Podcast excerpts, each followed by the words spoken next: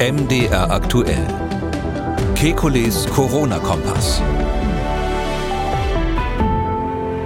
Während der Bundesgesundheitsminister das Land im so wörtlich letzten großen Gefecht gegen Corona sieht, wollen wir heute die Frage aufwerfen, was haben wir gelernt aus bald drei Jahren Pandemie? Was lief politisch richtig? Was lief falsch? Beim Schutz von gefährdeten Menschen, bei den Schließungen von Schulen und Betrieben, bei den Impfungen. Die Liste ist lang, nur das politische Interesse an einer solchen Aufarbeitung hält sich in Grenzen, zumindest hierzulande. Wir schauen auf zwei interessante Studien. Bei beiden geht es darum, dass Corona das Gehirn spürbar altern lässt und doch unterscheiden sie sich stark, denn bei der ersten Studie geht es um die direkten Folgen einer Infektion, bei der zweiten um die indirekten Folgen des Lockdowns. Und wir beschäftigen uns mit der Frage, ob die hohe Zahl an RSV-Erkrankungen bei Kindern vielleicht direkt mit durchgemachten Corona-Infektionen zusammenhängt. Wir wollen Orientierung geben. Ich bin Jan Kröger, Reporter und Moderator beim Nachrichtenradio MDR aktuell. Jeden Dienstag haben wir einen Blick auf die aktuellen Entwicklungen rund ums Coronavirus und wir beantworten Ihre Fragen. Das tun wir mit dem Virologen und Epidemiologen Professor Alexander Kekulé. Hallo, Herr Kekulé. Hallo, Herr Kröger. Herr Kekulé, in üblicher Weise ein kurzer Blick auf die Zahlen im letzten RKI-Wochenbericht. Ähm, es gibt wieder eine leichte Steigerung bei der Inzidenz, jetzt nur auf Corona bezogen. Und auch die Zahl der Intensivpatienten hat um 10 Prozent zugenommen auf knapp 1000 deutschlandweit. Äh, wie beurteilen Sie diese derzeitige Lage? Na, wir sind weiterhin auf diesem Plateau. Also da tut sich, wenn man so will, nichts, weder nach oben noch weiter nach unten. Ich würde jetzt ähm, das nicht als Neuanstieg bisher beurteilen. Aber wir sind natürlich, das muss man ganz klar sagen, um das, um das Thema einzuordnen, letztlich das Thema des Podcasts einzuordnen. Mhm. Wir sind schon in einem ganz ungewöhnlich mh, mm, unangenehmen Winter jetzt ja. bezüglich der mh, mm, Atemwegsinfektionen. Ähm, wir haben eine Ateminfektionsrate, die insgesamt, das natürlich andere Erreger hauptsächlich beteiligt, die deutlich höher ist als das, was wir bei dieser fürchterlichen Grippewelle 2017, 2018 hatten. Zur Erinnerung, damals gab es diese berühmten 25.000 Toten, Toten etwa in Deutschland in einer Saison, die ja immer so aus meiner Sicht ein Maßstab sein müssen, ähm, was wir bisher ähm, toleriert haben als Bevölkerung, ohne Lockdowns und ähnliches zu machen. Aber wir sind jetzt schlimmer dran und ähm, 10 Prozent oder 11 Prozent aller ähm, der Bevölkerung hatten in der letzten Woche, die da registriert wurde, Atemwegserkrankungen. Also jeder Zehnte. Und das ist schon heftig. Und das sind nur die, die irgendwie registriert wurden. 9,5 Millionen, sagt das Robert Koch Institut. Von den 9,5 Millionen waren ungefähr 2 Millionen, sagt das Robert Koch Institut beim Arzt. Ein Fünftel hm, kommt mir jetzt so aus der Praxis ein bisschen viel vor. Wenn ich mal überlege, symptomatische Atemwegserkrankungen, da mhm. gehört ein Schnupfen dazu, da gehört ein leichter Husten dazu, dass da jeder Fünfte beim Arzt gewesen sein soll. Gut, steht so im Wochenbericht, das RKI hat das nicht weiter kommentiert. Aber das heißt also letztlich, wir haben eine ganz, ganz fürchterliche Welle und Corona ist natürlich nur ein ganz kleines Problem davon. Der Bundesgesundheitsminister Karl Lauterbach, klar, der wird in Interviews natürlich auch immer explizit gefragt nach dem Coronavirus, aber er betont weiterhin die Wichtigkeit, ähm, hat es äh, in altbekannter sozialdemokratischer Rhetorik letzte Woche beschrieben als das hoffentlich letzte große Gefecht mit dem Coronavirus. Ja, welche Signale hat er da gehört? ja, weiß nicht, ob die, ob die heutigen Sozialdemokraten noch mhm. so, so stark auf der, auf der alten Internationale sozusagen äh, mitsingen können. Ähm, ja, also ganz ehrlich gesagt, also mir gefällt diese Rhetorik nicht von einem Kollegen und Professor, sage ich mhm. mal, der ja angetreten ist, Wissen, bisschen Wissenschaft in den äh, wissenschaftlichen Zungenschlag in die Politik zu bringen. Ähm, also äh, das letzte große Gefecht ja gegen Corona. Also, also erstens, wer sagt denn, dass es das letzte Gefecht ist? Also mhm. er war doch immer der, der gesagt hat, jetzt kommt als nächstes äh, irgendeine gefährliche, vielleicht sogar Monstermutante, äh, Killer-Variante hat das, glaube ich, genannt. Mhm. Da gab es ja auch noch dieses BQ11, ähm, wo jede Woche eigentlich gewarnt wird, dass das jetzt ein Prozent mehr wieder sei. Können wir gleich ein bisschen drüber sprechen. Also ich sehe nicht wirklich, dass, es, dass er jetzt umgekehrt plötzlich garantieren kann, dass es das letzte Gefecht ist. Und ist es wirklich so ein großes Gefecht, wenn man jetzt konkret gegen Corona sich das anschaut? Also die aktuellen Zahlen des RKI, die haben jetzt so 263 Proben, die machen ja immer so eine Stichprobe, analysiert in der Woche, die da zuletzt berichtet wurde. 53 Prozent, also über die Hälfte sind Influenza und Parainfluenza-Viren. Die kann man an der Stelle zusammenfassen, weil das beides eben grippeähnliche Erkrankungen macht. 17 Prozent sind RSV und Metapneumoviren. Die kann man auch zusammenfassen, weil RSV und Metapneumo eigentlich in der Klinik genau die gleiche Erkrankung macht. 14 Prozent sind Rhinoviren und äh, gewöhnliche Coronaviren. Ähm, das ähm, ist dann, sind dann sozusagen Schnupfen und leichte Erkältungen, wenn man mal so will. Und Achtung, nur 4 Prozent, einer von 25 registrierten Fällen mit Atemwegserkrankungen war Corona, SARS-CoV-2. 4 Prozent. Ja. Dann von einer großen Schlacht zu reden. Also ich würde mal sagen, es ist eine schwierige Auseinandersetzung, aber mit anderen Atemwegserregern. Haben wir schon ein paar Mal drüber geredet. Corona läuft im Moment unter ferner Liefen bei der ganzen Veranstaltung und ich habe in dem aktuellen Bericht des Robert Koch Institut ähm, gelesen, die sollen ja nichts schreiben, was dem Minister, den Ministern schadet, den jeweiligen, aber da steht doch glatt drinnen. Es zeigte sich im stationären Bereich während der fünften Covid-Welle, also ab Januar 2022 steht da, ähm, erstmals keine erhöhte Krankheitslast durch schwere Atemwegsinfektionen. Das heißt, also seit Januar 2022 ist klar, dass Corona eigentlich mit der Krankheitslast nichts mehr zu tun hat das muss man mal ähm, gegenhalten gegen die ganzen Äußerungen der Politiker seit Januar oder auch der ihrer Berater. Wenn, wenn das Robert-Koch-Institut sagt, seit Januar 22 ist schon klar, dass die Krankheitslast dadurch nicht erhöht ist, auch wenn die Fallzahlen natürlich rauf und runter gegangen sind. Und das oh, muss man, da muss man nochmal dagegenhalten oder dazu mm, berechnen, dass wir ja ähm, in diesem Jahr kaum noch Maßnahmen hatten. Also 2022 war ja das Jahr der Befreiungen in gewisser Weise. Und vorher war ja trotz der vielen Gegenmaßnahmen die Krankheitslast deutlich erhöht, also die, die Zahl der Atemwegserkrankungen absolut gesehen erhöht. Ähm, das heißt also, andersrum gesagt, wir haben zwar massenweise Corona, aber wir, wir merken es nicht irgendwie an der Krankheitsstatistik. Es ist im, im Grunde genommen eine vernachlässigbare Größe, schreibt das Robert-Koch-Institut damit. Und da muss man dann sagen, okay, wo ist jetzt diese ultimative letzte Schlacht, die wir hier schlagen müssen? Mhm.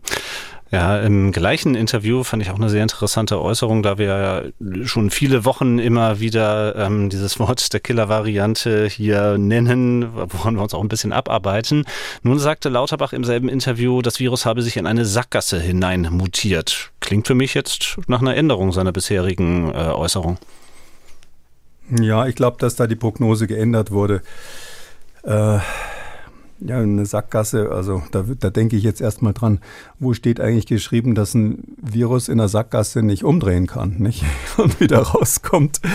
Das, ähm, also ein LKW ist es schon mal nicht, der nicht wenden könnte oder sowas ähnliches. Ähm, und ja, da muss man fragen, BQ11 wäre so der, der Kandidat letztlich, der, wenn ich mal so sage, im Varianten-Fanclub bei Twitter, glaube ich, Lauterbachs heißestes Pferd am Start immer war. Ich glaube, da hat er am häufigsten gesagt, das ist jetzt zwar nicht diese Killer-Variante, äh, versuchen wir dieses, äh, Sie haben schon recht, wir reiten dazu oder ich reite darauf zu viel rum, sollte man zurücknehmen, äh, zurückfahren. Also, aber dieses BQ11, was er jetzt sozusagen irgendwie die nächste schlimme Welle machen soll, das, dieses heißeste Pferd, da habe ich auch nochmal geschaut, das ist jetzt gerade mal 13, bei 13 Prozent. Das ist ja eine Untervariante von BA5. Mm, äh, und das RKI sagt auch klipp und klar, dass diese Untervarianten, es gibt noch eine andere BF7, die macht ungefähr ein Viertel aller BA5-Fälle aus, dass die klinisch überhaupt keinen Unterschied machen. Also die machen genau die gleiche Erkrankung.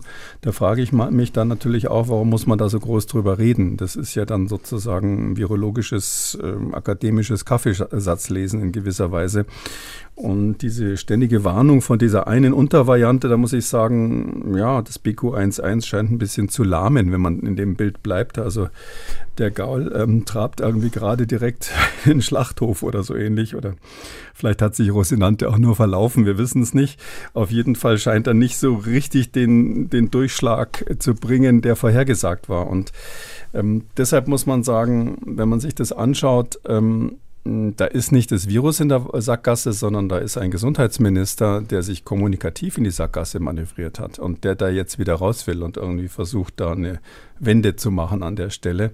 das Virus ist nicht in der Sackgasse. Das wird immer einen Weg finden, sich selber weiter zu vermehren. Und das ist natürlich aus Sicht des Virus gar nicht so dumm, quasi keine so schweren Erkrankungen zu machen. Das ist dem, dem Erreger letztlich egal.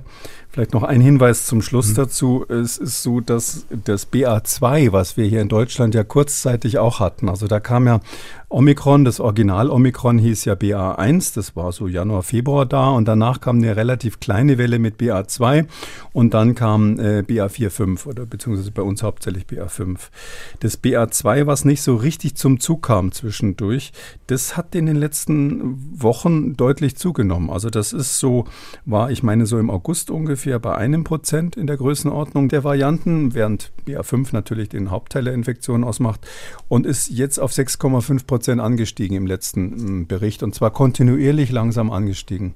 Also wenn ich jetzt irgendeinen Tipp abgeben müsste oder auf ein Pferd wetten müsste sozusagen, dann würde ich sagen, das könnte eher interessant sein, weil da weniger Immunität ist. Das ist immunologisch auch weiter verwandt von den ganzen BA5-Untervarianten. Und da könnte es schon sein, dass da nochmal so eine kleine BA2-Welle irgendwo nachkommt. Also ist natürlich auch total spekulativ, aber ähm, ich glaube, wir müssen jetzt nicht vor einer bestimmten Variante warnen oder politisch warnen, weil da gibt es ganz viele Möglichkeiten, haben wir ja schon öfters ähm, mhm. beobachtet. Und wie gesagt, die, die, die Sackgasse ist eher kommunikativ und da versucht einer gerade in der Sackgasse zu wenden, würde ich sagen. Hm. Soweit unser heutiger aktueller Blick nicht nur auf Corona, sondern eben auch auf die anderen Atemwegserkrankungen und den werden wir natürlich behalten hier im Corona-Kompass, aber auch jeden zweiten Donnerstag im Gesundheitskompass werden wir immer wieder darauf schauen, wie es diesen Winter in Deutschland weitergeht. Nun kommen wir zu einem Thema, das sich ähm, eher mit der Vergangenheit, mit den letzten fast drei Jahren Pandemie befasst. Der Frage, ist eine politische Aufarbeitung notwendig der Maßnahmen, der Impfungen? Impfungen und viele andere Themen rund um Corona.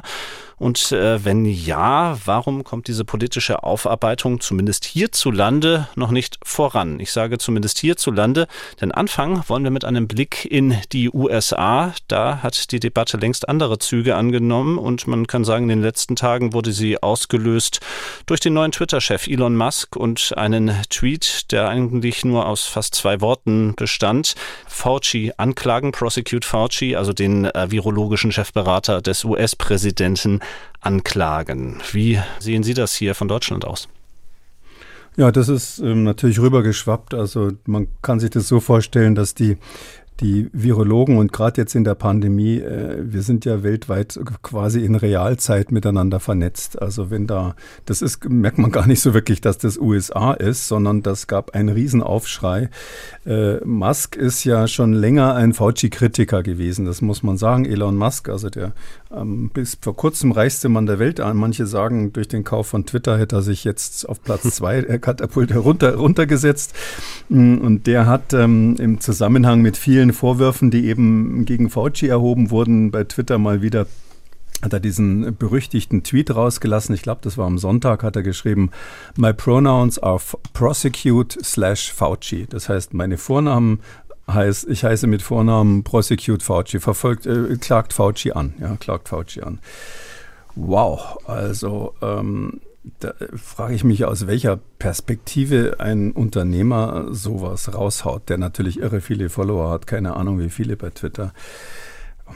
Ich würde dann umgekehrt sagen, dann kommt dann my, meine Vornamen sind Expropriate Musk, ja, also äh, enteignen, Musk enteignen, könnte man gleich hinterherhauen. Ähm, das war dann so, dass aber die ganzen Follower interessanterweise von ähm, Herrn Musk ähm, dann ihm total unterstützt haben. Das ist also hat eine Riesenwelle dann auch ein Spaltpilz natürlich wieder in den USA losgetrieben. Fauci ist dann als Händler des Todes bezeichnet worden im Hinblick auf die Impfstoffe. Interessanterweise hat sich Tony Fauci, der eigentlich ja sonst immer so sagt, das, das ganze Gewäsch interessiert sich nicht, hat sich dazu dann auch geäußert und hat gesagt, dass äh, Twitter sei ein Cesspool of äh, Misinformation. Also Cesspool heißt sowas wie Jauchegrube oder sowas. Also ähm, Cesso heißt auf Italienisch Klo und daher kommt das. Ist auch ein äh, ziemlich unkorrektes Schimpfwort in den USA, wenn man Cesso sagt. Das erkläre ich jetzt nicht, was das heißt, kann jeder googeln. Aber jedenfalls, es geht richtig zu. Also auch der Fauci haut wieder zurück. Ah, also, hm, ich finde, das geht gar nicht, dass man diese Diskussion so auflädt, sondern mhm. auch so persönlich auflädt, sondern das geht, was wir schon machen müssen, und das ist, das ist das, was, glaube ich, zu kurz kommt in Deutschland. In den USA gibt es ja so eine Art Untersuchungsausschuss dazu. Im Vereinigten Königreich gibt es ganz offiziellen Untersuchungsausschuss. Ähm, ich glaube, was man schon machen muss, ist die Probleme einfach sachlich nüchtern aufarbeiten und die Forderungen, die, glaube ich, in Deutschland auch schon zum Teil gestellt werden, dass man so einen parlamentarischen Untersuchungsausschuss hierzulande macht, der ganz nüchtern vorher vom Parlament vorgegebene Fragen beantwortet, das halte ich schon für richtig. Vielleicht auch gerade, um diesen, diesen persönlichen diffamierenden Touch daraus zu nehmen. Mhm. Also letzten Endes vom, vom Schulhofniveau, ohne jetzt irgendwas gegen Schulen zu sagen, vermutlich äh, müsste man sogar sagen, das Schulhofniveau wäre besser als das Twitter-Niveau in manchen Fällen. ähm, also, aber es eben auf die politische Ebene ziehen. Dann fangen wir dieses Thema doch einmal an. Äh, wo wäre denn Ihrer Meinung nach, in welchen Feldern eine solche Aufarbeitung dringend geboten? Was wären denn die drängendsten Fragen an so einen Untersuchungsausschuss, wie Sie ihn aufwerfen? Der Untersuchungsausschuss wird ja häufig missbraucht, kann man eigentlich sagen, also aus meiner Sicht, Entschuldigung, missbraucht, weil Parteien sich gegenseitig irgendwie positionieren wollen, letztlich als parteipolitisches Instrument. Aber eigentlich muss man sich daran erinnern, ähm, das geht hier um das Verhältnis der Exekutive zu den Bürgern. Und ähm, die Bürger werden ja durch das Parlament repräsentiert, vertreten. Und ähm, Untersuchungsausschuss, darum heißen die U-Ausschüsse ja auch parlamentarische Untersuchungsausschüsse, die ähm, dienen der Kontrolle der Exekutive durch das Parlament, also letztlich durch die Volksvertretung. Und ähm, da geht es immer darum, äh, wie hat sich im Verhältnis zum Bürger die Regierung, die Exekutive im weitesten Sinne, ähm, verhalten, hat sie alles richtig gemacht, hat sozusagen der Staat irgendwelche Grundrechte eingeschränkt. Und das, ähm, man muss daran erinnern, dass da letztlich es in dieser Pandemie ja um zwei ganz wichtige Grundrechte gingen. Die meisten, die jetzt sagen, ja, Untersuchungsausschuss, denken natürlich an die Einschränkung der Freiheit und das ähm, gab es ja jetzt auch gerade Urteile von oberen Gerichten, die gesagt haben, äh, die ähm, Ausgangssperren in Bayern zum Beispiel gingen zu weit und ähnliches. Ähm, aber das ist die eine Seite, dass man das Grundrecht der bürgerlichen Freiheit sozusagen eingeschränkt hat. Das andere ist aber auch, mh, dass ähm, die ganzen Maßnahmen ja eigentlich dem Zweck gedient haben sollen, das Grundrecht auf Gesundheit, auf körperliche Unversehrtheit zu schützen ähm, und dabei aber auch zum Teil nicht funktioniert haben. Das heißt also, wir haben wahnsinnig viel Geld ausgegeben in Deutschland. Ähm, wir waren, haben eins der besten Gesundheitssysteme der Welt eigentlich ähm, gehabt und meines Erachtens immer noch. Ähm, und wir haben mit sehr, sehr viel Aufwand, den unsere Enkel und Urenkel noch bezahlen werden müssen, eigentlich sehr wenig erreicht im Verhältnis zu diesem Aufwand. Klar stehen wir besser da als, als die USA zum Beispiel oder auch vielleicht als das Vereinigte Königreich, wo am Anfang Boris Johnson ja wirklich und sein Gesundheitsminister wirklich auf der Bremse standen. Aber ähm, es ist trotzdem vom Ergebnis her nicht so toll, wenn wir diese Hunderttausenden Toten in Deutschland haben. Und ähm, sowohl in der ersten großen Corona-Welle sind massiv Fehler gemacht worden. Die Krankenhäuser waren nicht vorbereitet. Die Politik hat komplett falschen, den falschen Weg eingeschlagen. Als auch dann nochmal in der zweiten Welle, die ja in Deutschland die meisten Toten dann gefordert hat im Herbst ähm, 2020. Und da muss man schon die Frage stellen, ähm, wieso war sozusagen die Maßnahme nicht ausreichend? Hat der Staat äh, oder hat die Exekutive hier Fehler gemacht, die zu Toten geführt haben? Und das ist ja schon, sage ich mal, ein starkes Stück, wenn so eine Frage im Raum steht. Und die ist mindestens genauso wichtig wie die Frage, hat der Staat die Bürger zu sehr eingeschränkt? Also Freiheit auf der einen Seite, Schutz der Gesundheit, äh, den man vielleicht nicht richtig hingekriegt gekriegt hat auf der anderen Seite. Und das Ziel solcher Ausschüsse ist ja immer, das darf man nicht vergessen, dass wir ähm, als Demokratie in gewisser Weise unser System verbessern wollen. Darum mhm. geht es eigentlich. Das vergisst man, wenn, die, wenn dann wieder irgendwelche Parteien sagen, oh, Untersuchungsausschuss, wir wollen es jetzt der Regierung mal zeigen. Nee, es geht eigentlich darum, ganz nüchtern ähm, das Getriebe, die, die Rädchen in, in, dem Getriebe geschmeidiger zu machen und, und, zu gucken, was machen, was haben wir falsch gemacht im Detail. Ähm, die Demokratien sind ja gerade mit der Pandemie auf dem Prüfstand. Ähm, es ist so, dass ähm, äh, auto, auto, autoritäre Systeme ja ganz andere Möglichkeiten haben, in solchen Krisen zu reagieren. Die brauchen da eben nicht die Mehrheiten, sondern die machen es einfach. Und ähm, am Anfang sah es eine lange Zeit so aus, als wäre China zum Beispiel sehr erfolgreich mit den ganzen Einschränkungen, die wir nicht haben wollten hier, aber erfolgreich bei der Pandemiebekämpfung. Es ist ja bekannt, dass die bis heute eigentlich sehr wenig Tote hatten.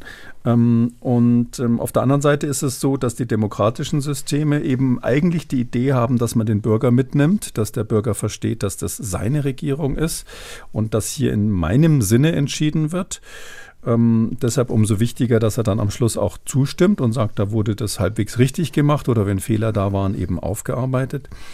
Mm, und aus Sicht der Wissenschaft kann ich sagen, ähm, die Meinungsfreiheit ist, ist natürlich ein Riesenvorteil für die Wissenschaft, dass man einfach offen Probleme ansprechen kann.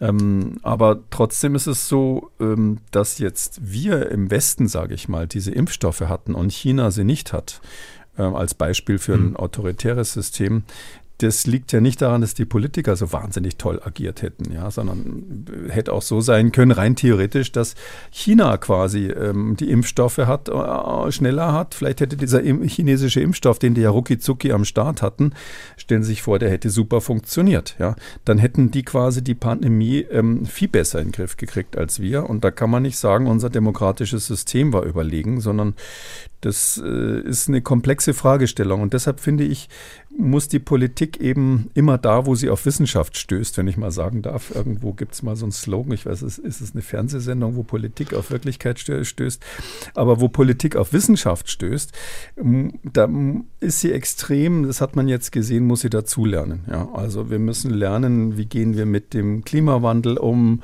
haben diese Klimakleber vielleicht irgendwie doch recht, dass es so äh, 5 vor 12 ist, dass man radikale Maßnahmen braucht. Wie gehen wir mit ähm, den weltweiten Migrationsbewegungen um, wie viel Aufwand brauchen wir für die Sicherheit, also für die innere Sicherheit, irgendwelche Anschläge bei der Bahn, die jetzt kommen, äußere Sicherheit, ähm, was das Militär betrifft oder, oder auch der nächste Asteroideneinschlag oder Vulkanausbruch, das ist ja auch eine Form von Sicherheit und ich glaube, an der Stelle ähm, gibt es ganz viele Fragen und die wir diskutieren müssen, wo wir gucken müssen, wie sind da die Mechanismen, wie sind sozusagen auch die Informationsströme zwischen, zwischen Politik und Wissenschaft und wo hat es da bei dieser Pandemie, wenn Sie so wollen, als Generalprobe, als Beispiel, wo hat es da äh, gehakt letztlich? Mhm, also einmal die staatlichen Maßnahmen und Sie haben die Impfstoffe schon angesprochen und auch das ist ja eine Forderung, die ich auch in unserer Hörerpost immer wieder wahrnehme, ähm, wenn es darum geht, um Impfstoffzulassungen, um Neben Nebenwirkungen. Wie sehe das aus mit der Aufarbeitung? Also da muss ich sagen, das ist jetzt so ein Fachthema. Also ähm, mein, meine Empfehlung wäre, also erstens, ich bin absolut für so einen Ausschuss, Untersuchungsausschuss, ähm, weil ähm, um das nochmal zu sagen, es gab ja keine globale Katastrophe dieser Dimension bisher, muss man sagen. Es gab auch kein so großes kollektives Versagen der Staaten. Ähm, also wir hatten ein, eigentlich wahrscheinlich das größte kollektive Staatsversagen der Geschichte, wenn man sich das so überlegt, weil ja ganz viele hier ähm, reingerannt sind quasi in diese, in diese Fehler. nur ganz wenige Staaten haben jetzt ex post quasi es gut gemacht. Und ähm, ich glaube auch, ähm, äh, das war ein Ereignis, was eine ganze Generation irgendwie definiert hat. Ja, das ist ja die Generation C, die jetzt, wir werden ja auch über Studien gleich nochmal sprechen, die jetzt auch der Leidtragende waren. Und dieser Generation, die natürlich jetzt die jüngere Generation ist, sind wir das auch irgendwie schuldig, dass wir das aufarbeiten. Also deshalb glaube ich, brauchen wir das, aber wir sollten nicht in diese wissenschaftliche Klein-Klein reingehen. Na, ist jetzt die Zulassung richtig gewesen oder ähnliches, sondern es, es geht ja letztlich darum, in der Wissenschaft ähm, sind ganz viele Ratschläge im Lauf der Pandemie falsch gewesen. Man hat es dann später gemerkt, dass sie falsch waren und da muss man eben das beim Namen nennen. Da würde ich sagen, müssen wir Wissenschaftler uns auch an der Nase fassen, wo wir der eine oder andere von uns eben dann falsch gelegen sind in der Beurteilung am Anfang. Ähm, es ging schon mal so los, dass die Schutzkommission, die ja genau solche Probleme quasi strategisch ähm, bearbeitet hat, kurz vorher aufgelöst worden war. Das war natürlich ungut. Dann hat man am Anfang ähm, viel zu spät reagiert äh, weil man letztlich, äh, man hätte, wenn man früher reagiert hätte in den ersten Wochen dieser Pandemie 2020, dann hätte man die Lockdowns ja verhindern können. Und das, das muss man mal analysieren. Äh, zwei Wochen früher bestimmte Maßnahmen ergreifen und oder, oder auch die Gefahr zu erkennen. Und da hat äh, das einfach nicht funktioniert mit der Beratung der Politik. Ja, da gab es eben bestimmte Leute, die gesagt haben, ähm, sehr bekannt, wer das war, dass, dass, dass, dass es eben zu früh ist, Alarm zu schlagen, dass das Virus nicht nach, nach Europa kam, kommt, dass man keine Einreisekontrollen machen soll, ob, obwohl natürlich die, die Infektionen aus China kamen, dass man bei uns nicht nachgucken muss, ob Corona schon im Land ist, ähm, ähm, dass man keine Masken braucht, Schnelltests, was es gab. Dann die aerogene Übertragung, diese Übertragung durch die Luft. Ähm, da ist ja am Anfang nicht erkannt worden, dass man im Freien eigentlich keine Gefährdung hat. Und da muss, finde ich, muss man schon mal analysieren, wo war das Problem. Es gab ja dann dieses Smart-Konzept, was inzwischen eigentlich überall umgesetzt wird, dass man eben den Schutz der Alten hat, die Masken, die aerogene Übertragung vermeiden, die schnelle Nachverfolgung und diese Schnelltests. Ähm, das hat aber ewig gedauert. Also ich, ist ja bekannt, dass ich das am Anfang mal zu Papier gebracht habe und es hat, äh, bei jedem Punkt wurde widersprochen. Also jeder der fünf Buchstaben und ähm, äh, dann gab es die No-Covid als Alternative, dass man gesagt hat, nee, also das, dieses Smart-Konzept ist zu durchlässig, da wird zu viel Freiheit gewährt, wir brauchen komplett, äh, wir müssen komplett die Infektionen runterfahren. Ähm, bis hin dann, Sie wissen es, die Welle der Ungeimpften, die, das 2G-Konzept, die Omikron-Wand und natürlich mhm. diese berühmte Empfehlung, Behauptung, dass Kinder genauso ähm, ansteckend, wahrscheinlich genauso ansteckend wären wie Erwachsene. Das sind alles Dinge, wo man überlegen muss, wo kam das her und warum wurde das eins zu eins sozusagen zur politischen Agenda. Da haben wir als Deutschland aus meiner Sicht zu viel technokratisch reagiert letztlich und den, den, unsere Stärke, nämlich den demokratischen Prozess, dass man solche Dinge diskutiert, dass man eben viele Meinungen hat und öffentlich austrägt und am Schluss irgendwie zur halbwegs besten Lösung kommt, das ist ja unsere Stärke gegenüber den totalitären Staaten. Die haben wir nicht ausgespielt und deshalb glaube ich, da müssen wir ansetzen. Also wie, warum sind die Maßnahmen sozusagen aufgrund, wie konnten sich äh, nicht richtige Empfehlungen durchsetzen, bis hin natürlich zu der berühmten Ausgangssperre Warum haben wir die Schließungen, warum haben wir die Kitas geschlossen und die Grundschulen, statt da dieses Smart-Konzept zum Beispiel anzuwenden? Äh, die Impfpflicht zu dem Zeitpunkt, als empfohlen war, war zu spät. Und natürlich muss man mal nachrechnen, mein besonderer Liebling, ähm, was das mit dieser Corona-App für ein Unsinn war. Ja, also, ähm, dass die Politik da, äh, wie ich jetzt gelernt habe, ähm, dreistellige Millionenbeträge reingepumpt hat obwohl eigentlich von dem Moment an, wo man sich entschlossen hat, und das ist ja eine Entscheidung, die vielleicht nicht ganz falsch ist, dass man sagt, äh, wir machen keine, ähm, äh, keine Geodaten. Also die, die Corona-App darf nicht den tatsächlichen Standort des, des Handys irgendwie auswerten. Von dem Moment an war eigentlich klar, dass dieses Instrument nicht mehr funktioniert. Das war ein stumpfes Schwert von dem Moment. Das haben alle Fachleute gesagt. Wir hatten im äh, Podcast auch einen Experten mal dazu im mhm. Gespräch. Warum hat man das weiterverfolgt? Also das sind so die Sachen, die man wirklich lange Liste aufarbeiten muss. Und es geht letztlich um die Frage, was ist, wo hat es im System gehakt, nicht um die Personen. Ja? Also ich mhm. meine jetzt nicht, dass da Herr Lauterbach eins auf die Mütze kriegen soll oder Herr Spahn, der früher Gesundheitsminister war, oder der jetzige Bundeskanzler Scholz, der ja damals ganz massiv die ganzen Maßnahmen mitverantwortet hat. Ähm, das äh, wäre dann wieder die moralische Überhöhung in die andere Richtung. Das sollten wir sein lassen. Mhm, also um vielleicht den Rahmen zu schließen mit äh, der Elon Musk-Äußerung, mit der wir angefangen haben.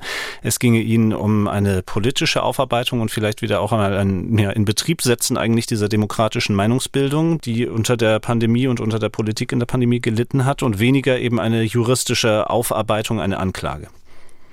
Ähm, Anklage sowieso nicht, das wäre ja immer gegen Personen und das ist ja in der Politik bekannt. Also das ist einfach so, sowas entscheidet nicht einer alleine. Ja, die können alle nicht, wie sie wollen. Wenn sie Politiker mal persönlich kennenlernen, die haben alle andere Vorstellungen als das, was man öffentlich so wahrnimmt. Der Politiker bei uns äh, hat ja aufgrund des demokratischen Systems, da, die nächste Wahl steht immer vor der Tür, hat das Hauptinteresse sozusagen, sich selber zu rechtfertigen. Also die eigene Rechtfertigung ist in der Politik wichtiger als die Problemlösung. Das liegt am System. Das ist, äh, weil ein Politiker, der abgewählt wurde, kann ja gar nichts mehr machen. Und deshalb ist das auch nicht äh, fast kein Vorwurf, sondern das ist einfach bei uns so. Und ähm, äh, das, äh, deshalb greift man eben dann zum Beispiel den Gegner persönlich an. Also wir regen uns doch immer darüber auf, dass das dann so persönlich und unter die Gürtellinie und was weiß ich, auch die Virologen haben das ja vertreten vortrefflich gelernt, ja, dass sie jetzt plötzlich sagen, der und der ist ja gar kein richtiger Virologe. Ähm, da kann man offen sagen, ähm, diese, diese neue Disziplin in der deutschen Forschungslandschaft, muss man schon sagen, hat Christian Drosten eröffnet, indem er auf den Hendrik Streeck erstmal eingedroschen hat. Dann, dann ging es gegen Herrn Schanasit und gegen mich. Das war eigentlich neu. Sowas hatten wir unter Virologen vorher noch nicht, dass man so persönlich wird.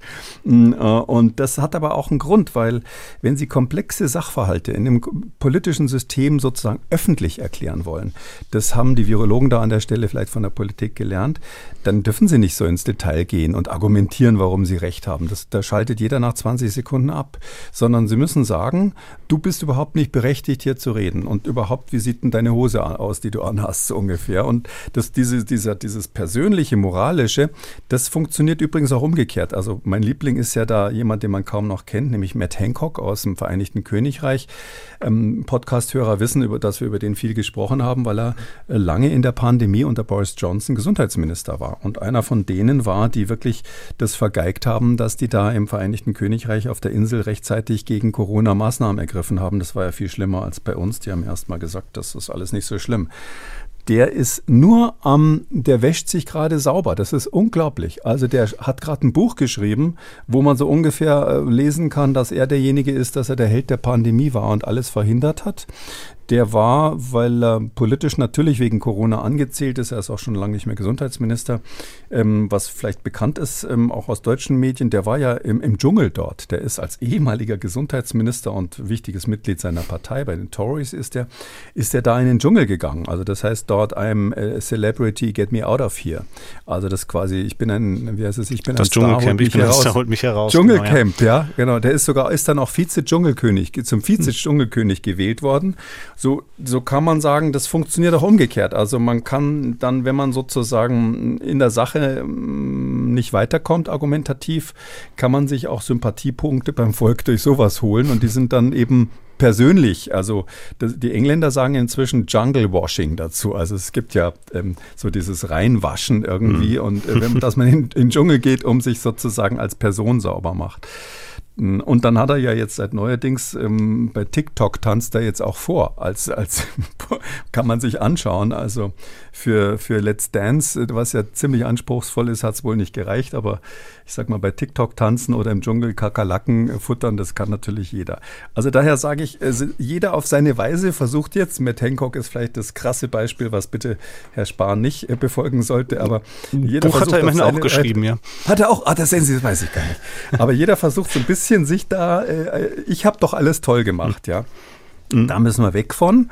Ähm, und ähm, ja, und die, die Medien, die sind natürlich auch so, dass die das lieben, wenn sich Leute klopfen und ähm, ähm, Kampf zwischen irgendwelchen Leuten ist viel interessanter, als jetzt auf der Wissenschaftsseite ewig lang die fachlichen Argumente ähm, hin und her zu tun. Und wenn, wenn man dann sagt, oh, der Virologe A ist doch nur auf den Virologen B neidisch, weil der Virologe B häufiger gefragt wird und weil er selber gerne Nummer eins wäre und so. Das ist natürlich viel interessanter für den Leser, als wenn man drüber äh, spricht, was die wirklich diskutieren. Und wenn dann äh, irgendwelche Medien sagen, ja, hören Sie lieber auf Virologen B als auf Virologen A oder andersrum, ähm, dann ist das natürlich eine einfache Message. Diese ganzen Dinge, auch die Rolle der Medien, glaube ich, sollte man mal ein bisschen aufarbeiten. Ähm, und da haben wir viel zu tun das, glaube ich, wäre fruchtbar am Schluss. Jetzt ohne die Personen jetzt sozusagen mhm. zu meinen, sondern wirklich das System, was da Schwachstellen hat. Und deshalb bin ich dringend für einen Untersuchungsausschuss, der sich einen Teil dieser, äh, dieser Dinge, die da schiefgegangen sind, also Wissenschaft, Wissenschaftskommunikation, vielleicht auch um, ähm, mit den Medien, wie man umgegangen ist, der Unterschied zwischen persönlichen und ähm, sachlichen Diskussionen, dass, dass man das mal fürs nächste Mal wirklich niederschreibt. Dann kommen wir damit jetzt sozusagen wieder zum rein wissenschaftlichen Teil unseres Podcasts, nachdem Sie eben das Buch von Matt Hancock erwähnt haben und sozusagen gewissermaßen eine absolute Nicht-Empfehlung zum Lesen gegeben haben. Ähm, schauen wir jetzt mal auf zwei Studien, die es durchaus wert gewesen sind, sie sich anzuschauen. Ähm, und gerade die erste weist uns darauf hin, dass ja das Problem mit Corona und die Folgen von Corona noch lange nicht vorbei sein können. Das Phänomen Long-Covid ist natürlich auch eins, was wir hier im Podcast häufig haben haben. Heute geht es um eine Studie, die die Folgen der Corona-Erkrankung im Gehirn beobachtet hat. Und zwar hat sie festgestellt, wenn man es in einen kurzen Satz zusammenfassen kann, dass was im Gehirn bei einer schweren Corona-Infektion passiert, das ähnelt dem, was im Gehirn auch passiert, wenn wir alt werden. Jetzt schauen wir auf die genaue Studie. Was genau hat wer dort festgestellt? Ja, ist, Sie haben es äh, natürlich sehr gut zusammengefasst. Können wir eigentlich schon zur nächsten Studie gehen? Nee, das ist tatsächlich äh, ein spannendes Ergebnis. Und wenn man so will, vorhin hatten wir die gute Nachricht, dass Corona eigentlich im Moment kein Problem ist ähm, in Deutschland, verglichen mit den anderen, die wir haben. Das ist, wenn man so will, ein bisschen der Ausgleich. Also äh, es kann eben auch echt äh, aufs Gehirn gehen. Das ist ja schon länger bekannt, aber hier haben die letztlich die Frage gestellt, ähm, es war ein Wissenschaftler, ist gerade in, in, Nature Aging, in einer guten Zeitschrift veröffentlicht worden online. Mm, und die haben von, von der Harvard Medical School, die haben ähm, jetzt gesagt, jetzt wollen wir mal sehen, ob wir im Gehirn da irgendwas finden bei diesen Leuten, die da so schwer krank waren. Und wie man sich das so vorstellen kann, wenn man im Gehirn was finden will, das können dann eigentlich nur Radiologen, so Röntgenärzte sein oder Pathologen. Und in dem Fall waren es die Pathologen, die haben also ähm, Verstorbene dann untersucht. Sie hatten 24 ähm, Menschen, die gestorben waren und hatten von denen ähm, Proben aus dem vorderen, aus der vorderen Hirnrinde, aus dem frontalen Kortex. Das ist ein wichtiger Bereich wo der also die höheren Gehirnfunktionen steuert. Also nicht so den Herzschlag oder sowas Einfaches, sondern wie sozial, sage ich mal, sozial aufmerksam ist jemand, wie hoch ist die Intelligenz. Äh, diese typisch, sagen wir mal, menschlichen Eigenschaften sind da im frontalen und präfrontalen Kortex ähm, äh, lokalisiert. Und ähm, das haben sie genauer untersucht und ähm, haben interessanterweise, fand ich, ganz, ganz interessante Gruppen gehabt zur Kontrolle. Und zwar hatten sie 21 Patienten, die schweres ähm, Covid hatten, noch einen dazu, der asymptomatisches Covid hatte. Also Patienten, ich weiß nicht, ob man in der Pathologie noch Patient sagt, also Tote letztlich. In allen Altersgruppen von 23 bis 84 Jahre. Und zu denen haben sie dann ähm, ähm, Kontrollen, eine, 22 Kontrollen dazu genommen, die also keine neurologischen Erkrankungen hatten, die also gestorben waren aus irgendeinem Grund, alles außer neurologisch und die natürlich kein Covid haben, gehabt haben durften. Und dann hatten sie noch, fand ich interessant, neun Kontrollen nochmal dazu genommen. Das waren Menschen, die auf der Intensivstation gestorben sind, beatmet wurden, eigentlich das gleiche Schicksal hatten, so ähnlich wie ein Corona-Patient, aber eben Covid-negativ waren, die keinen aus anderen Gründen in dieser Lage waren. Und ähm, dadurch hatten die eigentlich ein ganz interessantes Kollektiv, wenn man so sagt. Und dann haben die Folgendes gemacht. Die haben eine sogenannte Transkriptomanalyse gemacht. Wieder so ein schönes Wort. Also das mhm. Transkriptom, das ist so, also in jeder Zelle werden ja nur bestimmte Gene ähm, benutzt. Der, der, allergrößte Teil der Gene, die wir haben, ist in jeder beliebigen Zelle außer Betrieb. Ähm, und zwar das ganze Leben lang so mehr oder minder. Weil ja ähm, jede einzelne Gehirnzelle rein theoretisch auch eine Herzzelle sein könnte oder am großen eine Rolle spielen könnte. Und weil es halt nun im Gehirn gelandet ist, diese eine Zelle hat nur die Funktionen aktiviert, die sie hier braucht. Und dann auch bei den verschiedenen Gehirnfunktionen hat die Zelle eben, während sie arbeitet, nur bestimmte Gene eingeschaltet. Und einschalten heißt eben in der Molekularbiologie, dass die DNA, die da in der Zelle ist, kopiert wird in RNA, sogenannte Messenger-RNA, und daraus werden dann Proteine gemacht und ähnliches. Und das, was da abgeschrieben wird, das wird eben transkribiert, so nennt man das. Und alles, was da abgeschrieben wurde, ist das Transkriptom. Das ist so ähnlich, als wenn man beim Brockhaus, äh, weiß nicht, ob den noch jemand kennt, nehmen wir Wikipedia stattdessen. Also wenn man bei Wikipedia feststellen würde, welche Seiten werden überhaupt gelesen von dem ganzen Zeug, äh, da könnte man sicher das digital irgendwie auswerten. Das wäre sozusagen das, was gelesen wurde in einer bestimmten Zeit von einer, einer bestimmten Region. Das ist quasi in, im Gehirn dann das Transkriptom der Zelle, das, was benutzt würde von dieser riesigen, riesigen Buch, von diesem riesigen Buch, wo unsere Erbinformation drin steht. Und das ändert sich natürlich je nachdem, was die Gehirnzelle gerade macht. Wenn sie jetzt gerade lernt, macht sie was anderes, äh, benutzt sie andere Gene, als wenn sie äh, nicht lernt. Äh, der Schüler, der lernt, benutzt andere Gene, als wenn er gerade die Schule schwänzt. Wenn man zu viel Alkohol getrunken hat, passieren wieder andere Dinge und so weiter. Und ähm, deshalb kann man, gibt es bestimmte, sage ich mal, Muster, So ganz genau hat man es nicht verstanden, welches Gen was macht, aber es gibt Muster, wo man weiß, die sind assoziiert mit bestimmten Leistungen. Das eine zum Beispiel hat was mit ähm, der Aktivität der Nervenverbindungen zu tun, dieser sogenannten Synapsen, wo die Nerven zusammenhängen. Da weiß man, dass ein bestimmtes Muster von Genen aktiviert wird. Dann, ähm, wenn man normale Intelligenzfunktionen aktiviert, also intelligentere Menschen haben bestimmte Muster im Gehirn, also nach IQ-Test intelligentere Menschen, was auch immer das sagt, haben bestimmte Muster im Gehirn, die bei anderen eben nicht so da sind. Oder auch Leute, die ein gutes Gedächtnis haben oder ein schlechtes Gedächtnis haben oder eben auch jung und alt. Und da haben sie ganz interessanterweise, haben sie es eben verglichen quasi, wenn man so will, so einfach, wie sieht das Muster aus? Und da haben sie insgesamt äh, 7000 ähm, Gene gefunden, die unterschiedlich, ähm, die sich unterscheiden, je nachdem, ob man äh, schweres Corona hatte, ähm, schweres Covid hatte oder nicht. 7000 in den Nervenzellen, in diesen Teilen des Gehirns, die sie da analysiert haben. Und ein Teil, ungefähr die Hälfte, ist hochreguliert gewesen und die andere Hälfte ist runterreguliert gewesen. Und dann haben sie genauer geschaut, was machen diese Gene. Da gibt es bestimmte Methoden, die dann so gewissen Funktionen zuzuordnen. Und da haben sie eben festgestellt, erstens, Gene, die was mit dem Immunsystem zu tun haben, sind bei den Corona-Patienten hochreguliert gewesen. Speziell mit der sogenannten Interleukine, da gibt es einen Faktor, der heißt Tumor-Nekrose-Faktor und da gibt es an, was andere, andere Interleukine, die heißen Interferone, über die wir schon ein paar Mal gesprochen haben. Das sind eben so äh, Substanzen, die steuern das Immunsystem und die waren hochreguliert bei den Patienten, die gestorben waren und, und vorher eben schweres Covid hatten. Ähm, dagegen waren eben runterreguliert diejenigen, die die normalen äh, neurologischen Funktionen machen, wie Gedächtnis und Co. Die waren runterreguliert. Und dann gibt es eben interessanterweise auch Gene, da weiß man dass schon länger, dass die mit dem Alter zunehmend sich verändern. Zum Beispiel solche, die die, die Aufgabe haben, kaputte DNA zu reparieren. Also die Erbinformation geht im Laufe des Lebens leider langsam mehr oder minder kaputt. Und da gibt es so eine Reparaturtruppe in jeder Zelle, die repariert sowas. Und die Gene dafür, die sind eben im Alter dann, werden mehr gebraucht, die gehen dann plötzlich hoch. Ähm, man weiß auch, dass im Alter die ähm, Kraftwerke in den Zellen, die Mitochondrien, dass die ähm, nicht mehr so richtig gut funktionieren. Die werden langsam schlapp.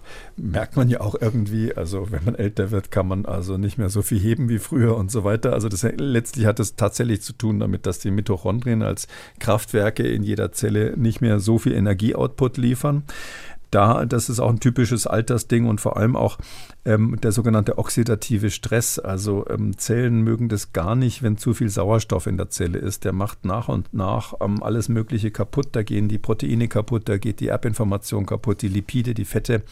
Und ähm, um das abzubauen, haben die Zellen bestimmte ähm, Enzyme, die, die Sau diese, diesen Sauerstoff da wegfangen. Ähm, und das funktioniert im Alter auch immer schlechter. Man nennt das oxidativen Stress. Also die Antwort auf den oxidativen Stress ist nicht mehr so gut. Und noch ein paar andere Sachen, die typisch altersmäßig sind. Die, da ist überall eben, und das ist das Interessante an dieser Studie gewesen, es so gewesen, dass die typischen Gene, die also bei Alten, also die genetischen Veränderungen, die man bei Alten sieht, die hat man auch bei diesen Corona-Patienten gesehen. Und dann sind, sind, sie noch einen Schritt weiter gegangen, dann haben sie gesagt, okay, jetzt machen wir es mal ganz genau. Jetzt haben, dann haben sie so einen Index quasi gemacht, wo man mh, anhand der Genmuster quasi das molekulare Alter feststellen kann. Da haben sie nicht nur ihre eigenen Daten, sondern auch die Literatur dazu genommen, dass man quasi ähm, so wie man beim Pferd ins Maul reinschaut, das sind schon wieder die Pferde, diesmal aber nicht als Rennpferde, sondern man soll dem, äh, dem geschenkten Gaul ja ähm, nicht ins Maul mhm. schauen, mhm. weil man beim Pferd im Maul erkennt, wie alt es ist, typischerweise und auch ein bisschen, wie, wie gesund es ist. Äh, kann man anhand der Zähne erkennen, übrigens nicht nur bei Pferden, auch bei vielen anderen Tieren, wie alt sie sind. Und ähm, so kann man auch an den Genen heutzutage und übrigens auch beim Röntgenbild des Gehirns ungefähr erkennen, wie alt ähm, der Mensch ist.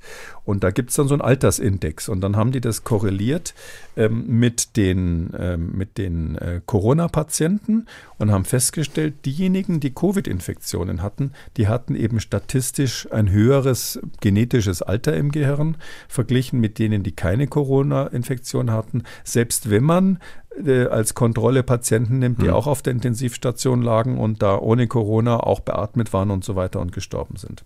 Dann bleibt da vielleicht natürlich noch die Frage übrig, ähm, ja, was sind jetzt die langfristigen Folgen von so einer Entdeckung? Müssen wir annehmen, dass das jetzt nur eben diese untersuchten toten Corona-Patienten betrifft oder dass es eben auch ein so ernstes Problem ist bei all den vielen Leuten, die jetzt noch unter Long-Covid leiden? Also ich glaube, dass es nicht einmal sich auf die äh, echt Long-Covid-Betroffenen beschränkt, sondern mhm. es ist einfach so, ähm, das ist meine persönliche Stichprobe, sage ich mal, bei den Patienten, die ich kenne äh, und im sonstigen Umfeld. Ähm, es gibt einfach viele Menschen, die hatten äh, Covid und die stellen fest, dass sie zumindest eine Zeit lang danach sich fühlen wie fünf Jahre gealtert, mhm. also subjektiv, ja, neurologisch. Ähm, ich glaube, dass dieses neurologische Problem der größte Schaden ist, der uns von dieser Pandemie bleiben wird. Schlimmer als das, was am Anfang immer als Long-Covid diskutiert wurde, dass man gesagt hat, Mensch, die sind ähm, vier Wochen später immer noch nicht in der Lage, ähm, die Treppe rauf zu joggen, wie sie es früher konnten. Also dieses zum Beispiel die Funktionsfähigkeit der Lunge und solche Dinge, das regeneriert sich innerhalb von einem Jahr spätestens bis hin zu den Geruchsstörungen, die es da gibt und so, die gehen ja praktisch immer weg. Aber das, was meines Erachtens äh, sozusagen bleibt, ist dieser Alter Alterungseffekt, weil ähm, das kann man sich so vorstellen, das Altern ist ja, darum heißt es ja auch letztlich so, etwas, was irreversibel ist. Ja, da ist ja der Mensch auf der Zeitachse zwischen Geburt und Tod irgendwie einfach ein Stück vorgerückt und ähm, den Traum, das zurückzudrehen, den können wir äh, bisher nicht erfüllen. Das heißt also, das ist, kann man dann, kann man nicht sagen, ich bin jetzt zwar fünf, alt, äh, fünf Jahre älter, aber dafür mache ich jetzt irgendwas, damit ich demnächst fünf Jahre jünger wieder werde. Mhm. Das geht einfach nicht und darum glaube ich, dass da wird man in der Bilanz dieser Corona-Zeit wird man eine Narbe sozusagen, eine Gesamtnarbe dieses, dieses Ereignisses in der Biografie der Menschen letztlich haben, ähm, die natürlich nicht alle betrifft. Das sind nicht, es gibt ganz viele, die überhaupt nichts davon bemerken. Und äh, ich glaube aber, dass wenn man sehr feine Tests macht, dass man das häufiger sehen würde.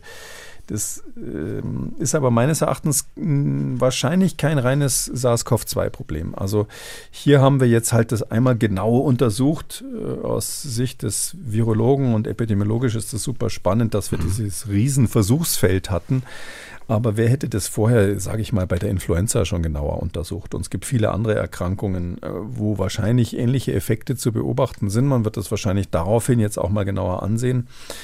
Und wir wissen ja schon lange, das, das ist vielleicht nicht so bekannt, dass also unser neurologisches Altern, das hängt schon immer mit der Immunantwort zusammen. Also es ist so, dass einfach ähm, nicht nur das Neurologische, der, der, Mensch altert auch deshalb, ähm, weil sein Immunsystem im Laufe des Lebens äh, so viel gekämpft hat. Ja?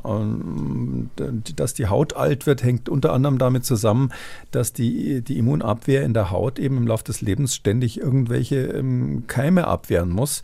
Und ähm, wenn Sie, was weiß ich, Sie haben in der Küche irgendwelche Küchenschaben, die Sie abwehren wollen, dann können Sie natürlich da mit der Fliegenpatsche ein paar Mal draufhauen, aber diese Küchenschaben haben, die haben so an sich, dass sie dann ähm, nicht ähm, verschwinden. Dann äh, werden sie immer wütender und ähm, wenn sie überreagieren, dann holen sie, was weiß ich, ein Maschinengewehr und ballern damit in der Küche rum.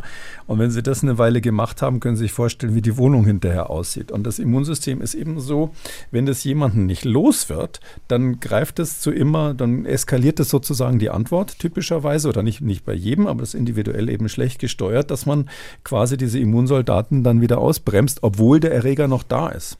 Und Viren haben die Besonderheit, dass sie eben nicht ganz verschwinden. Die bleiben normalerweise, das wissen wir inzwischen bei den meisten Viruserkrankungen, auch wenn man wieder gesund ist, sind die Viren irgendwo im Körper noch da. Und nur das Immunsystem hat beschlossen, ich mache jetzt dagegen nichts mehr, das ist jetzt nicht mehr so schlimm. Und diese Beruhigung des Immunsystems, die funktioniert bei manchen Menschen gut, bei manchen nicht so gut. Und die, da, wo es nicht so gut funktioniert, da ähm, sind die halt dann, wenn man so will, so eine kleine Hysterie des Immunsystems dann. Und das führt dazu, dass eben immer mehr kaputt geht, als wenn sie eben da mit allem Möglichen in der Küche sich zur Wehr setzen. Ja, und es gibt ja auch Leute, wenn ich jetzt an mich selber denke, die sehen auch noch ähm, Schaben, wenn gar keine mehr da sind. Das Immunsystem macht das übrigens auch. Also das kennt man doch, wenn die, wenn jetzt, man hört, dass in der Schule die Kinder Läuse haben, ja, dann ja. läuft es ja doch selber schon, dann juckt es einen doch gleich, oder? Sofort. Und das, und das, und dieses, ähm, dieses Gefühl, oh Mensch, äh, das irgendwie, ich habe auch schon sowas, ja, da geht man dann zum Spiegel und guckt, ob man eine Laus hat. Ähm, das macht das Immunsystem auch. Also das Immunsystem äh, kriegt sozusagen mit, dass woanders im Körper ein Problem ist und dann werden eben die Zellen ähm, allgemein alarmiert, auch ohne entsprechenden Stimulus, ohne echten Stimulus, adäquaten Stimulus, würde der Immunologe sagen. Ähm, und aus diesen Gründen ist es so, dass wir im ganzen Leben eigentlich nach und nach unser, unser eigenes Haus ähm, kaputt schlagen ähm, ähm, bei der Abwehr irgendwelche Krankheitserreger. Und das ist ein, einer der Aspekte des Alterns. Wenn man das alles weiß, ist es nicht überraschend, dass so ein Virus, was ziemlich zuschlägt, mhm dass das eben auch neurologisches Altern macht. Und mich würde es nicht wundern, wenn wir ähnliche Erkenntnisse in den nächsten Jahren auch bei anderen Virusinfektionen oder überhaupt Infektionserkrankungen finden. Dann bringe ich nochmal die zweite Studie ins Gespräch, denn auch da geht es darum, dass äh, das Gehirn gealtert ist. In diesem Fall geht es allerdings um Jugendliche, um Heranwachsende und äh, nicht um die Corona-Infektion, sondern in dieser Studie wurde festgestellt, dass da offenbar der Lockdown eine Auswirkung hatte. Was wurde dort genau untersucht? Ja, das ist ganz spannend. Also die haben jetzt nicht so wirklich gesagt, dass der Lockdown die Auswirkung hat, sondern mhm. die haben ganz pauschal gesagt, wir wissen doch, dass junge Menschen ähm, äh, gelitten haben in der Pandemie. Also das gibt ja tausend Berichte, dass zum Beispiel die, ähm, die Häufigkeit von ähm, neurologischen, äh, depressiven Erkrankungen in manchen Studien sich verdoppelt hat äh, im, im, im, Rahmen der Pandemie bei Jugendlichen. Ich sage jetzt mal so irgendwas zwischen 14 und 18 oder so. Und ähm, da haben die gesagt, jetzt wollen wir mal gucken, das waren Leute von der Universität in Stanford in Kalifornien, ähm, die ähm, haben das schon Anfang Dezember veröffentlicht und ähm, ähm haben, muss man dazu sagen, das ist ein Pre-Proof, also es ist noch nicht ganz offen, off, offiziell sozusagen rausgelassen, aber werden nur noch Tippfehler oder ähnliches jetzt korrigiert. Und ähm, die haben eben gesagt, jetzt schauen wir das nochmal genauer an, woran das liegen könnte, ähm, dass also hier doch viele Studien eigentlich zeigen, dass die jungen Menschen irgendwie häufiger, sage ich mal, im weitesten Sinne Defizite haben, ähm, Depressionen haben und ähnliches.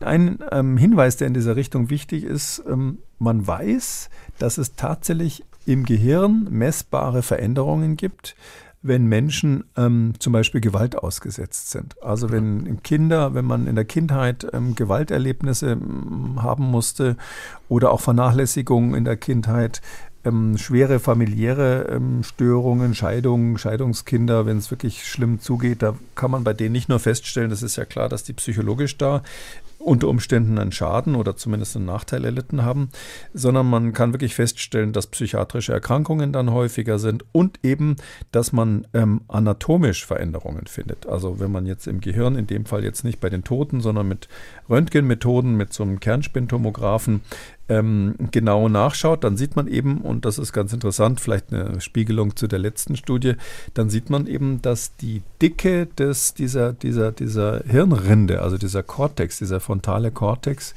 der ist dann weniger dick. Also dann, und das ist immer ein Zeichen dafür, dass eben diese Funktionen, die höhere, höheren, sag ich mal, menschlichen, intellektuellen Funktionen, dass die eben eingeschränkt sind. Das kann man korrelieren. Das können also Leute anhand von Röntgenbildern sozusagen nachmessen. Übrigens kann man da keine Aussage im Einzelfall machen, so nach dem Motto, zeig mir deinen Cortex und ich weiß, ich sag dir, welchen IQ hm. du hast, aber statistisch über die Gesamtbevölkerung gibt es eben eine Korrelation. Und ähm, das Interessante ist, dass auch wenn man älter wird, ähm, diese, diese Dicke der Hirnrinde in den vorderen Bereichen abnimmt. Also da weiß man auch ganz genau, jeder Radiologe kennt es, dass das Gehirn von einem alten Menschen einfach anders aussieht als von einem Jungen. Und da ist es eben so, ähm, so wie die Muskulatur in der Peripherie äh, erkennbar nachlässt, ist es so, dass im Gehirn eben die Dicke der, dieses vorderen, der vorderen Hirnrinde nachlässt. Das ist eine bekannte Alterserscheinung, von der man auch wusste, dass sie durch Stress in der Kindheit zum Beispiel statistisch gesehen ausgelöst werden kann oder zumindest damit korreliert. Und deshalb haben die gesagt, jetzt müssen wir mal gucken, wie ist das eigentlich mit Corona bei, der, bei dieser jungen Generation C, die da ähm, gelitten hat unter Corona, unter den Lockdowns, diesem ganzen, diesem ganzen Programm. Und das fand ich interessant, weil die Autoren, die haben so ein bisschen wehmütig geklungen. Die haben nämlich eigentlich eine ganz tolle Studie da drauf gehabt. Die haben in der äh, San Francisco Bay Area, also da ist ja auch Berkeley und so weiter in, in, in, im Westen der USA, da haben die eigentlich eine Studie gehabt, wo sie eine Longitudinalbeobachtung mit ähm, über 200 Probanden hatten, also eine Längsstudie, die viele, viele Jahre dauert. Ähm, wo sie eben gucken wollten, so ein bisschen, wie ist es eigentlich, ähm, welche Lebensereignisse spielen eben eine Rolle für bestimmte Veränderungen im Gehirn, die man messen kann, eben zum Beispiel mit Kernspinnen. Das wär, wäre eine ganz tolle Studie gewesen und die waren auch schon fast fertig. Die, die, ähm, die Probanden, die sie da seit der frühen Kindheit verfolgt haben, muss man sich vorstellen, was für eine Arbeit das war, die waren alle schon so 14 bis 16 und dann kam Corona. Und das hat denen natürlich total die Studie zerhaut, weil das so ein Ereignis war, dass sie damit die Daten danach nicht mehr gebrauchen konnten, weil das so ungewöhnlich ist. Die wollten so eine Art Standardisierung haben der Hirnentwicklung und das kann man natürlich dann überhaupt nicht mehr berücksichtigen. Also das können sie eigentlich in die Tonne treten, das ganze Paper. Aber sie haben sie gesagt, gut, machen wir jetzt sozusagen aus dem Problem zumindest noch ein bisschen was, machen wir da eine Tugend, eine kleine draus. Schauen wir mal, wie es vor und nach der Pandemie war. Und dann haben sie eben eben hier um, in der Größenordnung von 80 gehabt ähm, Probanden, die sie äh, unmittelbar vor der Pandemie ähm, untersucht hatten und dann ähm, nochmal so viele ähm, am Ende der Pandemie, die also die ganzen Lockdowns mitgekriegt haben. Und da zeigt sich eben, um das kurz zu machen, Sie haben es am Anfang auch schon gesagt, mhm. da zeigt sich eben völlig klar, dass die ganzen Parameter, die man hat, jetzt hauptsächlich ähm, von der, vom Kernspin her, also von diesen Aufnahmen des Gehirns, aber auch von Tests. Da gibt es ganz viele so Tests, die die Kinderpsychologen und, und, und Jugendpsychiater drauf haben. Einer davon ist die, die, die, die sogenannte Multidimensional, ähm, sag's nochmal, Multidimensional Anxiety Scale for Children, der MASK-Test. Ähm, da geht es also quasi um verschiedene Aspekte von Angst bei Kindern. Da müssen die Fragebögen ausfüllen und sonst was. Und der korreliert ganz gut eben zum Beispiel mit Gewalt in der Kindheit und solchen Dingen. Und der korreliert eben interessanterweise auch eben mit den Altersveränderungen im Gehirn. Und der korreliert eben auch mit der durchgemachten Corona-Infektion. Und da haben sie ganz klar zeigen können, dass eben in der Pandemie ähm, die Kinder, die Jugendlichen, die waren dann im Durchschnitt 16 Jahre alt, dass die ähm, in der Pandemie deutlich nach vorne gealtert sind. Also dass bei der Probe, die sie da hatten, die durch die Pandemie älter geworden sind nach den Parametern, die man eben im Röntgenbild und mit diesen äh, psychologischen Tests bestimmen kann. Vielleicht da die Nachfrage, nachdem Sie eben gesagt haben, äh, im Laufe eines Lebens, das, was das Gehirn altert, lässt sich nicht rückgängig machen. Ähm, ist das bei Jugendlichen da vielleicht etwas anders? Zumindest kann man da mehr Hoffnung haben, dass sie das besser verkraften? Das war eine der Fragen, die diese Studie beantworten wollte. Also das ist genau die Frage. Also wir wissen, dass es für bestimmte, ähm, für bestimmte Fähigkeiten einfach Fenster in der Entwicklung gibt. Wenn Sie im Kind, ähm, ich weiß jetzt nicht, wo das Fenster zu Ende ist, aber ich sag mal, bis äh, sechs Jahre keine Sprache beibringen, nichts, nicht sprechen beibringen, dann lernst du es nicht mehr. Und ähm, solche Entwicklungsfenster gibt es natürlich nicht nur bei so offensichtlichen Dingen wie der Möglichkeit, eine Sprache zu lernen, sondern auch bei ganz vielen anderen Bereichen, die dann eher so eben in die soziale Kompetenz reingehen und so weiter. Und deshalb haben die sich dafür interessiert, das eben longitudinal anzuschauen und zu schauen, wenn da irgendwelche Ereignisse im Leben sind, wie wirkt sich das aus, kann man das nachholen, ähm, was ist da reparabel, was ist vielleicht irreparabel. Ähm, da weiß man noch sehr, sehr wenig drüber. Vielleicht, wenn Sie jetzt einen Spezialisten Spezialisten auf dem Gebiet fragen würden, könnte er Ihnen etwas mehr darüber sagen. Aber letztlich ist es so, wir wissen das leider nicht.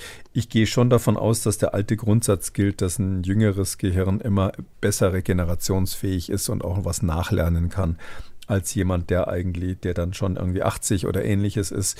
Aber es gibt ja durchaus auch ähm, Veränderungen im Leben, die dann dazu führen, dass man sich zumindest jünger fühlt. Also das ist ja durchaus so, dass man durch, indem man etwas grundlegend ändert, ähm, irgendeine Last abwirft. Ähm, der eine oder andere kündigt einen Job, den er noch nie haben wollte oder beendet eine Beziehung, die ihn gestresst hat und fühlt sich dann fünf Jahre jünger. Und das ist ja mindestens genauso viel wert wie die objektive, wie das objektive Alter. Ähm, aber was man hier eben nochmal sieht, ist, ähm, und das wirft nochmal, will ich nochmal zurückspiegeln zu der Frage, welche Maßnahmen wir gegen Corona mhm. ergriffen mhm. haben. Diese Studie, wo man natürlich letztlich, man hatte da keine Corona-Patienten. Es äh, war einfach der Effekt letztlich dieser Lockdowns, der da natürlich die Hauptrolle gespielt hat. Die Studie zeigt letztlich nochmal, erinnert daran, dass ähm, Gesundheit eben mehr ist als die Abwesenheit von Krankheit. Ähm, daran musste man in dieser Pandemie immer mal wieder erinnern, wenn Leute meinten, das äh, einzige erklärte Ziel der Politik muss sein, zu verhindern, dass ähm, viele Menschen einen positiven Corona-Test haben. Aber ein negativer Corona-Test heißt nicht automatisch, dass man gesund ist und äh, viele negative Corona-Tests heißen nicht, dass die Menschen insgesamt sich gut fühlen, wenn sie aus anderen Gründen eben krank werden. Und äh, die Gegenmaßnahmen können eben auch die Gesundheit beeinträchtigen. Das ist das, was diese Studie zeigt. Wir haben eben immer diese Balance Balance, dass wir auch, wenn wir nur auf die Gesundheit schauen, also das Interessante ist, dass wir bei den Grundrechten ja jetzt hier gar nicht mal die Freiheit betrachten, sondern nur die Gesundheit. Selbst wenn man nur die Gesundheit anschaut, stellt man fest, ähm, das ist ein Baustein dafür, der hier in dieser Studie gefunden wurde. Da stellt man eben fest, ähm, dass die falschen Maßnahmen sogar krank machen können. Und ähm, ich glaube, das müssen wir schon in die Waagschale nehmen, werfen, wenn wir ähm, so ein bisschen mal so Rückschau halten und gucken, was hat funktioniert, was hat nicht funktioniert bei uns. Schauen wir noch auf die Frage einer Hörerin, die ihren Namen nicht genannt haben möchte hier öffentlich. Sie schreibt, äh, dass sie noch eine Frage hat zum Zusammenhang der aktuell starken RSV-Welle bei Kindern und der Corona-Pandemie. In einem Online-Forum unter einem Artikel im öffentlich-rechtlichen Rundfunk zu dem Thema schrieb ein Forist, also jemand, der sich dort in der Kommentarspalte äußert, dass wahrscheinlich gar nicht der Nachholeffekt verantwortlich wäre. Die Kleinstkinder hätten die strengeren Maßnahmen ja kaum noch miterlebt, war das Argument, sondern eher das besonders seit Wegfall der Maßnahmen und seit Omikron sehr viele kleine Kinder möglicherweise unbemerkt mit Corona infiziert waren, was deren Immunsystem angeblich geschädigt habe und die damit alle viel anfälliger für die RSV-Infektion seien. Ja, was halten Sie von dieser These? das mit dem Nachholeffekt, das ähm, wird, das ist so eine Diskussion, die auch so ein bisschen künstlich aufgeladen ist, ohne dass das sein müsste. Ähm, es gibt ja dieses schlimme Wort dieser Immunschuld. Mhm. Und ähm, manche Leute vielleicht sagen, ja, das Immunsystem muss sich trainieren wie ein Muskel, damit es äh, schön Viren abwehren kann. Und das haben wir durch die Masken und durch die ähm, Kontaktbeschränkungen eben nicht gemacht. Und deshalb würden jetzt zum Beispiel viele Kinder mit RSV krank. Das ist natürlich Quatsch. Das Immunsystem muss nicht trainieren. Das ist nicht wie bei einem Boxer, der irgendwie ein Jahr lang nicht trainiert hat und wenn er dann in den Ring steigt, äh, ganz schön was einstecken dürfte. Sondern das Immunsystem äh, ist, ist ja sowieso dauernd in Betrieb. Das kann man eigentlich nur außer Betrieb setzen, indem man sich in eine komplett sterile Umgebung begibt. Das macht man mit Mäusen im Labor, aber sonst passiert das eigentlich äh, im normalen Leben nicht. Das heißt, es gibt keinen, keine Immunschuld in dem Sinn, dass das Immunsystem quasi ein Trainingsdefizit hätte ähm, oder ähnliches. Es gibt aber einen echten Nachholeffekt, den darf man damit nicht verwechseln. Wenn man ähm, zum Beispiel Masken hat und andere Maßnahmen hat, die Infektionskrankheiten, Atemwegserkrankungen vermeiden, ähm, dann sind natürlich hinterher einfach weniger Menschen krank geworden. Das ist einfach so. Hatten eben weniger Leute Influenza oder RSV. Und diese sind natürlich, wenn es ein ganzes Jahr lang gegangen ist oder zwei Jahre, dann hinterher weniger stark immun gegen eine erneute Influenza-Infektion oder RSV-Infektion. Das ist ganz normal. Die Antikörper werden weniger, die Immunantwort lässt ein bisschen nach. Das Virus verändert sich inzwischen natürlich auch munter. Und ähm, deshalb ist, wenn man jetzt quasi keine, keine jährliche Auffrischimpfung hat in Form einer natürlichen Infektion, ist das Immunsystem von vielen Menschen eben dann nicht in der Lage, die Infektion ganz ab abzuwehren, sodass es mehr, Infekt mehr symptomatische Erkrankungen gibt und auch mehr schwere Erkrankungen. Das ist das, was wir gerade in diesem Winter beobachten. Das ist ein hm. Nachholeffekt und der hat natürlich dann Folgendes zur Folge wenn jetzt mehr Menschen krank werden, ja, dann hat man einfach auch mehr, die einen anstecken können. Äh, das heißt, ähm, die Wahrscheinlichkeit, sich anzustecken, steigt. Wir sagen, der Infektionsdruck steigt.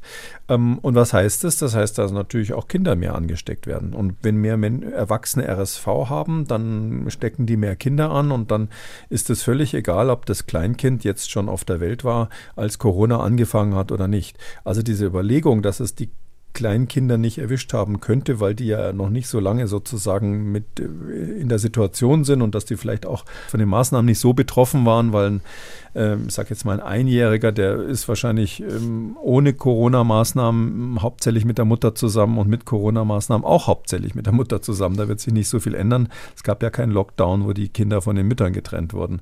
Aber ähm, die Wahrscheinlichkeit, dass die Mutter ihn ansteckt, ist einfach höher, wenn es keinen Lockdown gibt und wenn es keine Masken gibt und wenn es keine sonstigen Maßnahmen gibt, sodass und wenn natürlich dann eben insgesamt die äh, Zahl der Infizierten in der Bevölkerung aufgrund dieses äh, Nachholeffekts höher ist, dann ist die Wahrscheinlichkeit, dass die Eltern, die Kontaktpersonen, die wenigen, die so ein Kleinkind eben hat oder ein Säugling hat, dass die das Kind anstecken. Und das ist der Grund, warum wir diese Welle sehen. Das heißt also, ähm, es hat nichts mit der vorherigen Corona-Infektion zu tun. Also dafür gibt es gar keine, nicht einmal ansatzweise Hinweise. Hinweise das wäre ja noch absurder. Also genauso wie das Argument richtig ist, dass die Kleinkinder ja ähm, in der Pandemie durch die Maßnahmen nicht so groß betroffen waren, zumindest wenn sie jetzt, also, also Säuglinge, sage ich mal.